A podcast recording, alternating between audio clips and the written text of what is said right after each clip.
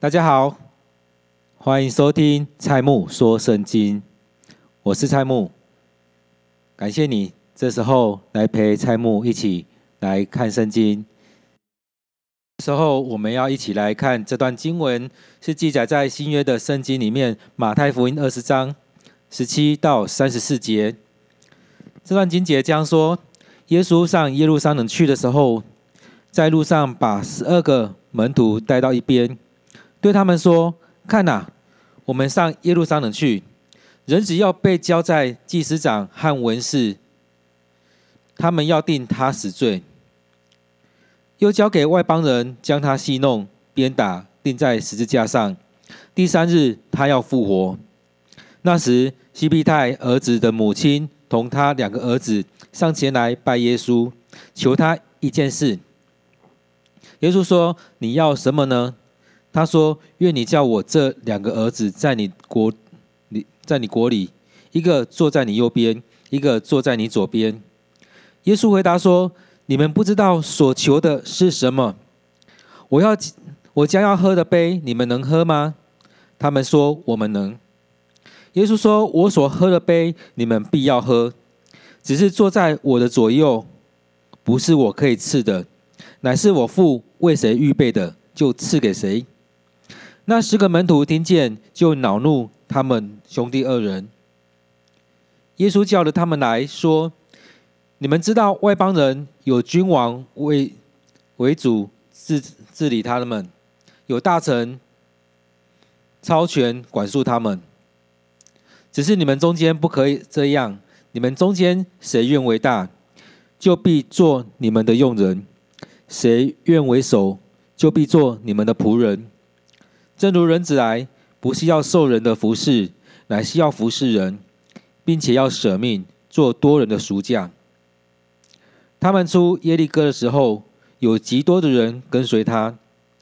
有两个瞎子坐在路旁，听说是耶稣经过，就喊着说：“主啊，大卫的子孙，可怜我们吧！”众人责备他们，不许他们作声，他们却越喊。越发喊着说：“主啊，大卫的子孙，可怜我们吧！”耶稣就站住，叫他们来说：“要我为你，要我为你们做什么？”他们说：“主啊，要我们的眼睛能看见。”耶稣就动了慈心，把他们的眼睛一摸，他们立刻看见，就跟从了耶稣。在前面。葡萄园的那个比喻之后，这边好像是换了一个场景一样。当耶稣跟这些门徒他们要上耶路撒冷的时候，这边特别的记载了一段话，说在路上把十二个门徒带到一边去，然后对他们说了一段话，很特别的。他们在上耶路撒冷的这个新的场景里面，他们继续往前走，但是在路上却把这十二门徒带到一边去。带到路旁或路的旁边比较不显眼的地方，可能这当下耶稣又再次的想起来啊，我接下来上耶路撒冷之后，我就要遇见面对这苦难、受难、受死的这段经经过了，所以他特地把他们带到旁边去，希望在当中我只对这些学生们说话，不要有其他人来打扰，我只要让这些学生们知道。但是这些学学生们可能还不能意会过来，所以在这当中，他就跟他们讲我接下来所要面对的事情。所以这当中，他又再一次的预言自己所要面对的。当然，很多时候耶稣也不直接说我要面对什么，他都说人子，他都说这个事情将要发生了。所以在他当下，其实或许这些门徒还是会有很多的问号在那当中。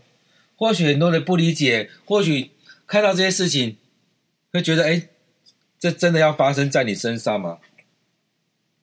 所以他接着对这些门徒说：“看呐，我们上耶路撒冷去，人子要被交在祭司长和文士，他们要定他死罪。所以这当中，如果你是学生，你会怎么样？会觉得：哎，为什么这样事情发生？那我们还要往前吗？”我们去到耶路撒冷的时候，要面对这样事情，那我们是不是就不要去面对这些？很多时候，当我们要面对苦难的时候，面对挑战的时候，面对一些事情的时候，我们很多时候都会这样觉得：那我们是不是就不要去了？不要去面对是最好的，不要去那当下，在那那当中是最好的。我们远离那些地方。但是很多时候，对我们来讲，上帝给我们使命是如此，我们还是需要进到那当中去。所以耶稣是对他门徒来讲，我们上耶路撒冷去，人只要被交给祭司长和文士，而且不单是单直接交给他们而已哦，而且要定他死罪，要定他死罪。所以当我们要面对这么困难的一件事情的时候，当然很多时候我们是要逃避，很我们会选择逃避。但是当我们要去面对的时候，我们要去想，上帝的呼召是不是这样子？耶稣很清楚知道，他上帝呼召他要去做这样的事情，所以即使面对这么这么困难的事情，他还是决定要回应上帝。所以他又说，又要交给外邦人，将他戏弄、鞭打，钉在十字架上。第三天，第三天，人子要复活。所以在这过程当中，我们看到耶稣他上耶路撒冷之后，会遇到许多的事情。会遇到许多事情，他要上耶路撒冷，他要被交在祭司长跟文士的手上，他要被定死罪，他要被交在外邦人的手中，他要被戏弄，要被鞭打，要被钉十字架。但是很重要的，最后还有一句话：第三日要复活。所以在这过程当中，我们会发现，其在往后走二十几、二十一到二十八章里面，记载了很一直在记载耶稣。他预言的事情，然后也这样发生了。所以在这里面，我们看到耶稣就这样对他门徒讲，接下来要发生的这些事情。当然，对我们来讲，我们耶稣他可能要想要逃避，他很难以去面对这些。那对门徒呢，也会这样子。那对门徒也会觉得，哎，我的期盼就放在你身上，但是你却是，你却是这样的君王，跟我们所想象的是不一样的。所以这也是。可以引到后面犹大，犹大其实他有很大的冲击在这当中，所以他才会有另外一个想法跑出来。那如果你是这十二门徒，你会怎么样？当然，我们是事后的去看这些事情，我们当然会好像觉得我们要选择什么。但是在那当下呢，你的处境是不是也是如此？你有一个期盼的事情，但是却人家跟你说不会发生，或上帝让你知道不是往你想的方向去发生。而且那发发生的走向是跟你所想象的是完全不一样，甚至你是难以去接受的。那你该当如何？你该当是如何？所以在这当中，我们看耶稣又再次的去预言这件事情要发生。在这当中，我们看接下来好像很戏剧性的又换了一件事情在当中，好像圣经里面常是这样，会换一个场景。在这当中，我们觉得很特别的是。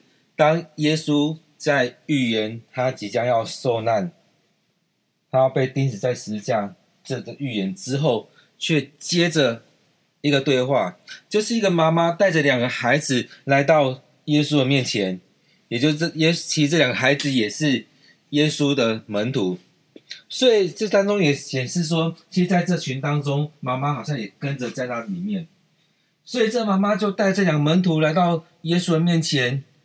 那场景，我们我们觉得，哎，好像有可能我们现在国小、国中也会有类似这样的状况，就扭扭捏捏，然后妈妈就带着他两个小孩子来上学，不要了，不要了，但是心里可能很想要，心里很想要，然后妈妈就带着这两个孩子来到主的面前，去跟他说：“主啊，你的果来临的时候，让我的孩子一个在你的左边，一个在你的右边。”所以这当中，我们看到他很。他们期待的还是在这世代的一个君王，所以说你的国度来的时候，你的国降临的时候，那让我的孩子一个在你的左边，一个在你的右边。其实这对我们来讲也很正常。我们常常用我们的思维去理解天国，去理理解我们信仰的事情。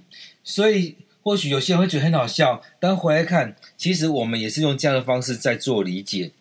所以那时候的人也是如此。那在这当中，这件事情的发生。跟耶稣在讲到他要受难的事情，感觉好像是一个不对等的，但是又好像往往前推，诶，你的国即将要来临了，所以这耶稣也在讲的这事情，然后又搭到之间，也很很巧妙的在这当中来搭在一起。所以，我们看到说，耶稣在讲受难的时候，其实也讲他的国即将来临。所以，接着让这件事情发生，这个母亲带着孩子来到主人面前，说：“你的国来临的时候。”所以，他也觉得很急迫了，就该这个时候了。所以，你的国来临的时候，你的国来临的时候，我的孩子坐在你的左边跟右边。但是，相对的，你想要争高位的时候，相对的，你被惩罚的机会。的强度应该也是大的，所以在当中我们看到两国征战的时候，被惩罚最重的应该也都是那些高官。所以耶稣也接着说，他也接着说：“我所喝的杯，你们能喝吗？我所喝的杯，你们能喝吗？”所以在当中，他也很清楚跟他们讲说：“其实你们真的不懂我，你们知道你们所求的是什么吗？你们知道你们求的是什么吗？”所以在当中，他也清楚知道，其实他这些门徒跟着他三年，很多都不懂，他们可能还没有进到里面。那对我们来讲，我们跟随基督的人，我们进到那里面了吗？当我们在读圣经的时候，当你在教会这么久的时间，你真的进到那个里面了吗？你有触摸到基督的核心了吗？他这些门徒。好像跟了三年，也都还没进到这里面，所以他们在要的东西跟一般人要的是是差不多的，所以这时候才会说，你的果来临的时候，一个坐你左边，一个坐你右边。那耶稣还在说，你们不知道所求的是什么，你们根本不知道你们求什么啦。甚至跟他们调，或许我们又可以用说是调侃的方式在说，那我将喝的杯，你们能喝吗？你们能不能喝吗？那那这两个门徒其实他们也很想要，所以他们很自然的说：“我们能，我们能。”其实这也是在显显示我们，其实我们也很常这样子。我们在领受一些东西的时候，我们也会觉得我们可以，我们可以，我们都是要这样子。感谢主，我们就是要这样子。但是回来呢，有时候讲完之后，在那情境之后，我们就可能会想：“诶，真的我可以吗？”我们开始会有一点质疑，会有点疑惑。真的可以吗？真的是如此吗？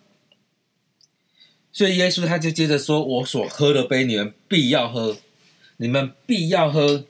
只是在我左右是谁？是看上帝。所以当我所面对的这些苦难，你们也要面对这一些。我要面对苦难，你们也要面对。所以他的门徒里面，在十二个门徒里面也遇到许多的事情，在那个时代里面也遇到了许多事情。所以就像耶稣说的。”我所喝的杯，你们也要喝，只是你们会在哪个位置？你们要得到什么样奖赏？我不知道。这些奖赏就看上帝了。最主要是这些奖赏所赏赐的人，不是我决定的，是上帝他决定他要给谁什么。就像耶稣前面在讲天国的比喻一样，那个主人说：“我要给他们多少钱？这是我愿意的，这是我愿意的。”所以主权在于上帝，耶稣他也不僭越他的权责，所以他回来说：“坐我左右的不是我决定的。”但是他前面那一句话也很重要：“我所喝的杯，你们也要喝。”所以我所喝的杯，你们必要喝，不是说也要喝哦，他是说必要喝。所以，这些门徒们也要遇到这些事情，这些门徒们也会遇到那一些事情。所以在当中，看上帝要预备给谁，赐给谁，其实就靠看上帝的旨意。那在我们信仰当中也是如此，我们会有领受许多的，但是我们就照着我们能力，我们努力的去奔跑这条路，我们努力的去做。那最后奖赏是什么？就看上帝。当然我们可以求，那最最后看上帝怎么决定。因此在当中，我们看到这这里面这两个孩子，他很想要。那其他十个呢？何尝不是如此？所以当中看到那十个门徒，他们听见了，其实他们也没有多远，也在那个地方嘛。因为耶稣把他们带到路的旁边去，然后这妈妈也跟来了。所以在他当当下，耶稣对这些门徒在讲，那这些门徒是也都在一起。对这两个门徒跟他妈妈在谈话的时候，这些门徒也都听看在眼里，听在耳中。所以才会写说，接下来写才会记载说，其实他们也很生气，他们很生气，他们很气这两个人，你们怎么可能可以这样子继续要这个，而且叫你妈妈来带你们去要这个东西？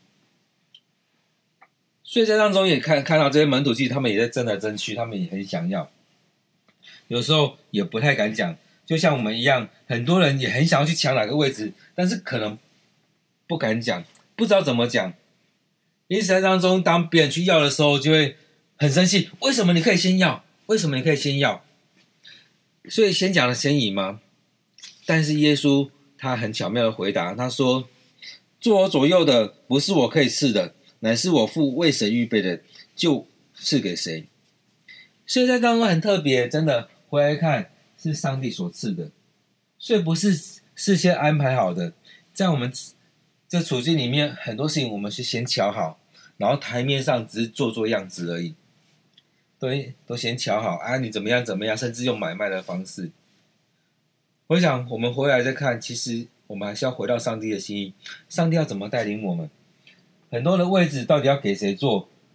或许我们可以上得去，或许我们上不去。就像我一个朋友在讲的一样，里面的屁股就不要吃那个泻药。所以在当中，我们看到上帝要给我们的，我们是不是照这样去领受，照着上帝的心意来领受？在这样的一个事件之后，其实耶稣就回来，他希望让这门徒们有一个正确的想法，所以他就带着他们去思考一件问题。其实呢，这国度跟我们现在这个国度是不一样的。这两个国度是不一样的，所以他在这边说：你们知道外邦人有君王为主治理他们，有大权大臣们超权来管束他们。所以你看外邦人是这样子哦，他们有用君王的方式，君王真的来来治理他们，那大臣们来管束他们。你们要这样子吗？其实很多时候我们不知道哪个是最好的。我们都会用现在的方式去思考，哎，这应该是最好的吧？所以他们才会用这样的方式去理解上帝国，用这样去理解耶稣所带来的这个国度。上帝要让耶稣所参与的这个国度，要赐给基督徒，赐给当时犹太人的这个国度。但是，他还说，你看现在的君王是这样子，他们治理，他们超权，他们来管束你们，你们要这样被管吗？所以可以去想一下，你们觉得国度是这样子，但是另外一个，他也讲说，你们中间不可以这样哦。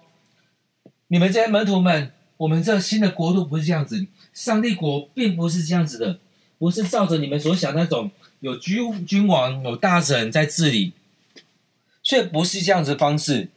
所以耶稣接着来说，你们中间谁愿为大，就必做你们的用人。所以你们要。成为大官的，你们要好像展现很大，但是却要成为佣人。那谁愿为首，就必做你们的仆人。所以在当中变成说，哎，像我们现在讲公仆一样，公仆公仆，但是我们发现其实公仆不竟然是如此，是在选举选举前是公仆，选举后是官。但是耶稣这边在讲的并非如此，他还讲是说，你们要成为大的，你们真的要去服侍。所以这个概念也很像马丁路德那个一样，虽然我们是一人之下，万人之上，但是为了基督，万人之下。为了基督，我可以成为别人的用人，别人差遣，只会成为仆人去服侍人。虽然我们在基督里得着了自由，但是我也因为这自由，我愿意去服侍人。所以很多地方我们在看到有些教会，他们在争权夺利，在抢着那个执事，抢着那个。会长或者是长老，甚至在小会长执会里面在抢那个权，但是应该回来看这句话：你们要做头的人，你们要成为仆人；你们要做头的人，你们要成为用人；你们要去服侍人，而不是被人服侍。所以耶稣很多地方一直在讲这句话：我来不是要被人服侍，而是要服侍人。所以在当中，他还讲的是，就也在展现出来，耶稣一直在做的就是如此。所以现在也有一种领导学叫仆人领导学，也就是这样子。我们要领导别人，但是我们是成为一个仆人的样式来领导。我服侍这些人，让这些人来跟随我。所以很特别的，像德蕾莎修女一样，她真的在服侍，服侍到后来很多人感动，愿意跟着她的脚踪来走，追随她的脚步来走。耶稣就是这样子，所以他在被钉十字架之前，他可以屈膝下来，为他的门徒来洗脚。所以在这当中，耶稣所一直在展现，他都是一个仆人的形象。我就是在服侍你们，所以他才会跟他门徒说：“你们要彼此洗脚，你们要彼此的服侍。”因为耶稣就这样子，我们就要彼此服侍。很多想很想要做头，想要做大，想要。有很多权在手上，但是耶稣在提醒的是回来，不单只是这样子，更重要的是要彼此的服侍，是要去服侍人。所以二十八节这边说，正如人子来，不是要受人的服侍，乃是要服侍人，并且要舍命做多人的赎价。所以在这当中，完全是翻转了别一般的想法。当王的怎么可能为别人死？应该说别人为我死啊！所以在当中，怎么可能为人舍命？但耶稣在讲的是，我不是要被人服侍的，我是来服侍人的，甚至为了羊群来舍命，为了你们来舍命。所以在当中很大的冲突在这当中，我想很多时候我们看到门徒，他们真的很大的冲突，怎么可能是这样子？怎么可能是这样子？但是在在耶稣的讲法里面，在耶稣所教导当中，他就一直在推这个东西。他一直要他的门徒了解这样的事情，所以他要的就不是去被人服侍，单这样，更多的是要服侍人，更多的是为人来舍命，甚至做多人赎价。他讲这句话，也在指着他前面的预言来讲，他为人来受鞭伤，被戏弄，受鞭伤，然后呢，他被定死罪，被钉在十字架上。接着领受那荣耀，三天之后复活，在我们生命里面，是不是也可以领受耶稣这些？当然，他所面对到这样苦楚，他所喝的那杯苦杯，我们也要喝，这样我们才有机会与耶稣同死、同复活，一同被钉在十字架上，也一同领受那个荣耀。当然，回到耶稣这边讲的。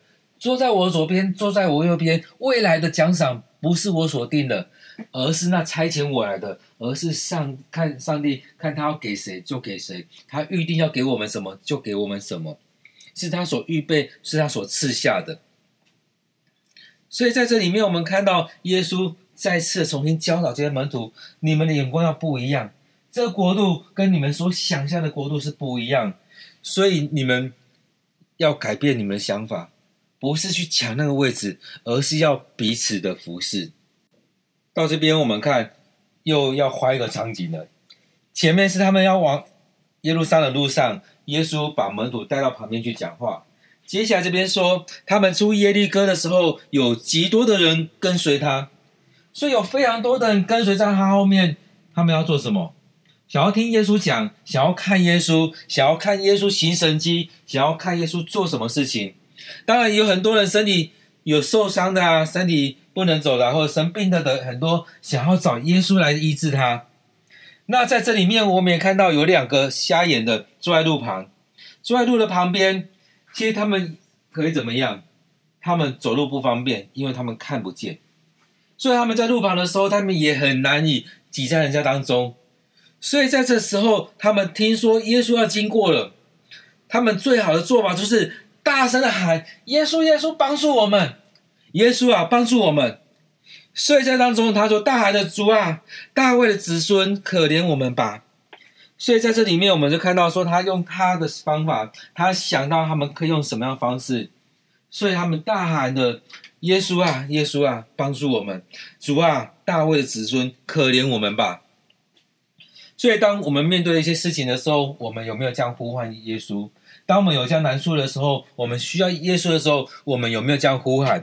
还是我们默默啊，就这样就好了？很多时候，我们生命就是如此。我们常常觉得这样就好了，这样就好了，不要麻烦人家，不要麻烦人家。对啊，但是对他们来讲，他们有生命的急迫性，他们知道这个机会过去了，下次是什么机会不晓得，还有没有这样机会不晓得。对你而言，有是不是也如此？你是不是常常浪费掉那个机会？可能你遇到五次、十次都浪费掉了，但是不一定有第十一次。这些人他们可能也经历到一些事情，最后他们把握每一次机会，把握每一次机会。这时候看到耶稣，他们就大喊：“耶稣啊，耶稣啊，主啊，大卫的子孙啊，大卫子孙啊，可怜我们吧！”其实刚刚的讲法也有点像那个葡萄园的一样，那葡萄园的主人从早上五六点的时候。九点的时候，十二点的时候，下午三点的时候，下午五点的时候都出去了一次，但是他真的就这样五次吗？或许就没有第六次了，或许他只出来两次。你有没有把握住那个机会？你有没有把握住那个机会？像这两个瞎子一样，看到听到的时候，听到的时候就大喊：“主啊，大卫的子孙，可怜我们吧！”在我们生命里面，我们常常错失了。或许错失这次机会，就没有下一次了。当然，我们也期或许会觉得，哎，之后还有，我们还年轻嘛，还有下次的机会。谁知道还有下次的机会吗？所以在这当中，他大喊的时候，其实其他人就很不爽了，心情就很不开心，就跟他们说：“你们闭嘴，我们要听耶稣的。你们闭嘴，你不不要这么吵，你们很吵。”哎。所以一直不让他们出声，你就跟他说：“你们闭嘴！你们这样吵，我们听不到耶稣在说什么，我们听不到耶稣在做什么，你们吵死了。”所以很多时候我们都会这样觉得吵死了，你们不要这样。但我们没有看到那些人需要，我们真的没有看到他的需要，甚至我们刻意忽略到他们需要，因为我们觉得我们想要的胜过他的需要。我们很想要哪些东西，那些东西我们想要或许不是那么重要。或许我们已经早就已经得到他们想、他们需要的，或许该怎么样，我们不晓得。但是我们常常要压掉别人的声音，不许出声，不许出声，甚至骂他们：“你们这么吵干嘛？你们这样这么吵，听不到耶稣讲话，听不到耶稣在做什么。”但他们却越喊越大声，因为前面人在鼓噪，他们害怕耶稣没有听到他们的声音。害怕耶稣没有听到，所以要更大声的喊，更坚定的喊：“主啊，大卫的子孙，可怜我们吧！”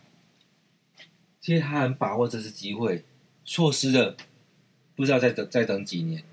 像现在广告才讲，错失了再等就要等明年了，或者是那奥运一样，这次错失了再等四年。所以当中我们看到的，很多时候就是真的要把握机会，要把握机会。你想一下，你错失了多少机会？你愿不愿意把握这次机会？我们很多时候，我们都有很多理由，就像我们邀请人家洗礼一样，很多人就总是很多理由啊，怎么样怎么样，太多理由了。但是这么多机会，你是不是错失过了？这当中不是你给我面子，也不是你给上帝面子，而是你要不要把握机会？你要不要把握机会？上帝给你机会，你要不要把握住这次机会？这是比较重要的。所以当他们这样喊，一直大喊的时候，耶稣听到了。其实很多时候，耶稣也在看人的决心，人的信心是什么。我们看在看这些经文的时候，会发现，常常耶稣行神迹是看那个人有没有信心。当一个人很有信心的时候，耶稣很简单，他就会说：“你的心，因为你的信心，你得救了。”因为你的信心，你得着了医治了；因为你的信心，某某人好了；因为你的信心，所以在我们生命里面，你有没有这样信心？当你面对这些的时候，你有没有这样的信心在那当中？所以在我们生命里面，你有没有这样信心去面对这些事情、这些挑战的时候？就像这两个瞎眼的一样，当你被这样子责备的时候，人家叫你闭嘴的时候。你有没有这样信心？你愿不愿意再这样子大喊，让耶稣注意到你，让耶稣来服侍你，让上帝的恩典、上帝的灵进到你当中，来成为你的帮助，来医治你。所以对他们来讲，他们有这样急迫性，他们愿意这样做，他们愿意这样做。所以耶稣就站住，叫他们过来说：“要我为你们做什么？”所以耶稣在这当中也在。回忆他前面的，他说：“不是要被人服侍，乃是要服侍人，而且为为首的要成为其他人的仆人。”所以他叫他们过来的时候，不是说哎怎么样，不是那种很骄傲的，而是很谦卑的来问他们：要我为你做什么？要我为你做做什么？我在这一边让你差遣，要我为你为你们做什么？所以他们说：“主啊，要我们的眼睛能看见。”所以耶稣算是可以说是他是这样去服侍他们，看他们的需要，然后去询问他们，然后服侍他们。所以很重要的，我们常常那种服侍态度是我们要调整，我们讲话的态度是不是要调整？不管是怎么样的一个人，我们服侍他的时候，我们要注意我们的态度。所以当中是你要检讨的，我也要检讨。很多时候我们在一些讲话的过程当中去得罪了人了，就像之前在讨论的，有些人在施舍别人的时候是那种态度。大家讲施舍的时候，就好像你很高，别人很低，你在施舍给他。但是很多时候，我们那种过程是你在分享吗？分享你所得到的，你比较多的钱，你可以有很多比较好的生活，你也可以把这些东西分享出去，让那些没有机会得到的人，他们能够领受这些。或者这样的机会，可能是食物，可能是饮料，可能是他们就业机会。可能他们的受教权等等的有很多机会，我们是不是能够去看到别人需要，在别人需要当中，是不是就看到你的责任？在你丰富的地方，也是不是也是看到你的责任？你可以提供出来。所以耶稣有这样能力，他就过去说：“我可以为你做什么？我可以为你做什么？”很多时候我们都很希望耶稣这样问你：“我可以为你做什么？”但是我们是不是也可以转过来？我们去询问别人，我可以为你做什么？我可以服侍你什么？所以当他们说主啊，我要要我们的眼睛能看见的时候，其实耶稣这样可以说，他感动到，他感受到他们的需要，他感受到他们的心。所以这边就提到说，耶稣动了慈心，把他们的眼睛一摸，他们立刻看见，就跟从了耶稣。所以在当中，我们看到很简单的感觉，耶稣问。要我为你做什么？他就说出他们需求，他们说出来，他们的行动感动了耶稣，耶稣就服侍他们。所以耶稣被打动了，他就服侍他们，在他们身上，他们眼睛摸一把就好了，在他们需要的地方摸一把，他们就好了。所以当他们看见的时候，他们立马跟随耶稣。所以他们没有说其他的理由。其实我们在圣经里面还有其他例子。有些好了之后就走了，但他们这两个人好了之后就跟随耶稣，跟着这群人继续往前走。耶稣去到哪，他们就跟到哪。在这世代当中，我们看到很多人，他的病得医治，他得着了耶稣的帮助、上帝的帮助之后呢，他就开始找很多理由，然后就离开了。这时候很多这样的人，过去也很很多这样的人，耶稣的时代也很多这样的人。那你是这样的人吗？你受了恩典之后就离开了，或者是跟着这两个人一样，领受恩典之后就跟随耶稣，紧紧跟随耶稣。因此，在这段经节当中，我们可以回来去想几个部分。我们捋从头再走一次，会看到耶稣把他的门徒带到旁边去，去跟他们讲他所领受到的预言。他他的领受到的就是他要受苦受难，接着。他遇到了什么样的事情？他跟这些门徒讲了一次，讲完之后，有一个不对等的事情出来，就是两个门徒妈妈带着这两个门徒去到耶稣面前，跟他要：“你的国度来临的时候，我的孩子要坐在你的左边跟右边。”他们要这个权，但是耶稣跟他们说：“你们在要什么？你们不知道。我喝了杯，你们能喝吗？”他们自然说：“可以啊，因为他们想要，可以啊，人性就是如此。”耶稣也跟着接着说：“你们这杯你们必要喝，但是赐给你们的不是我，要赐给你们位置的，要赐给你们奖赏是上帝。他要给你们什么就给你们什么，不是我能左右的。”接着，接着我们看到这些门其他的十个门徒就很生气，但耶稣又跟他们说：“我的国不同于这世上的国，你们要做高我的要下来服侍，你们要成为。”带领的人，你们要来服侍；你们要成为别人的用人，别人成为别人的仆仆人。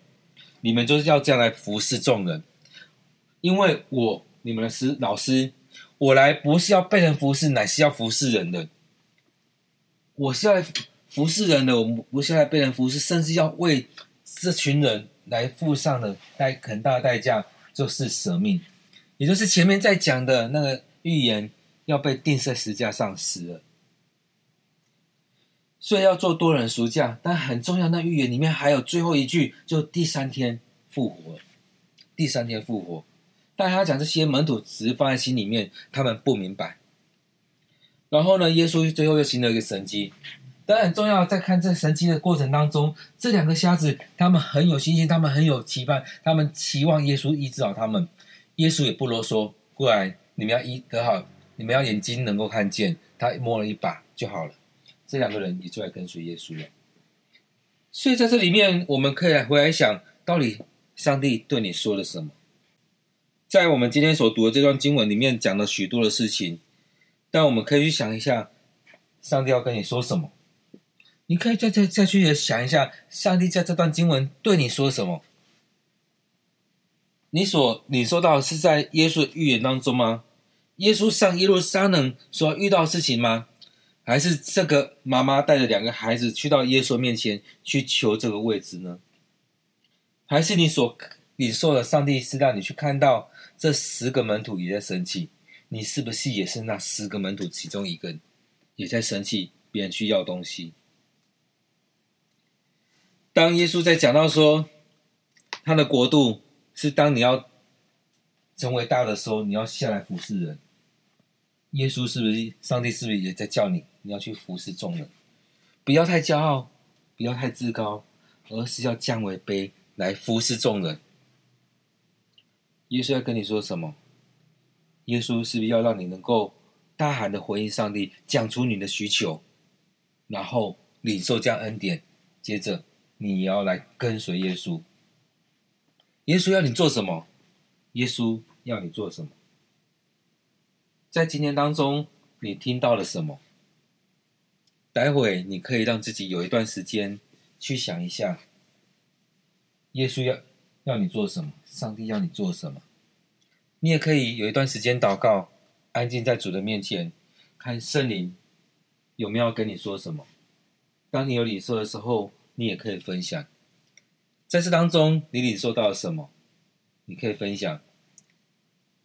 因此，在这里面，这段经节，我们可以有更多思想在当中。我们有可以有许多领受在这里面，愿上帝亲自对我们说话，亲自对你说话。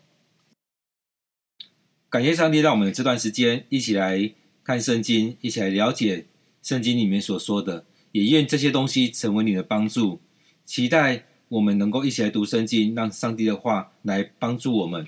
若你愿意的话，你可以订阅这个频道，让这频道我们在更新每天周更新的时候能够提醒你。那透过这样的方式帮助你的灵修，也帮助你在每一天当中领受上帝的话。愿上帝祝福你。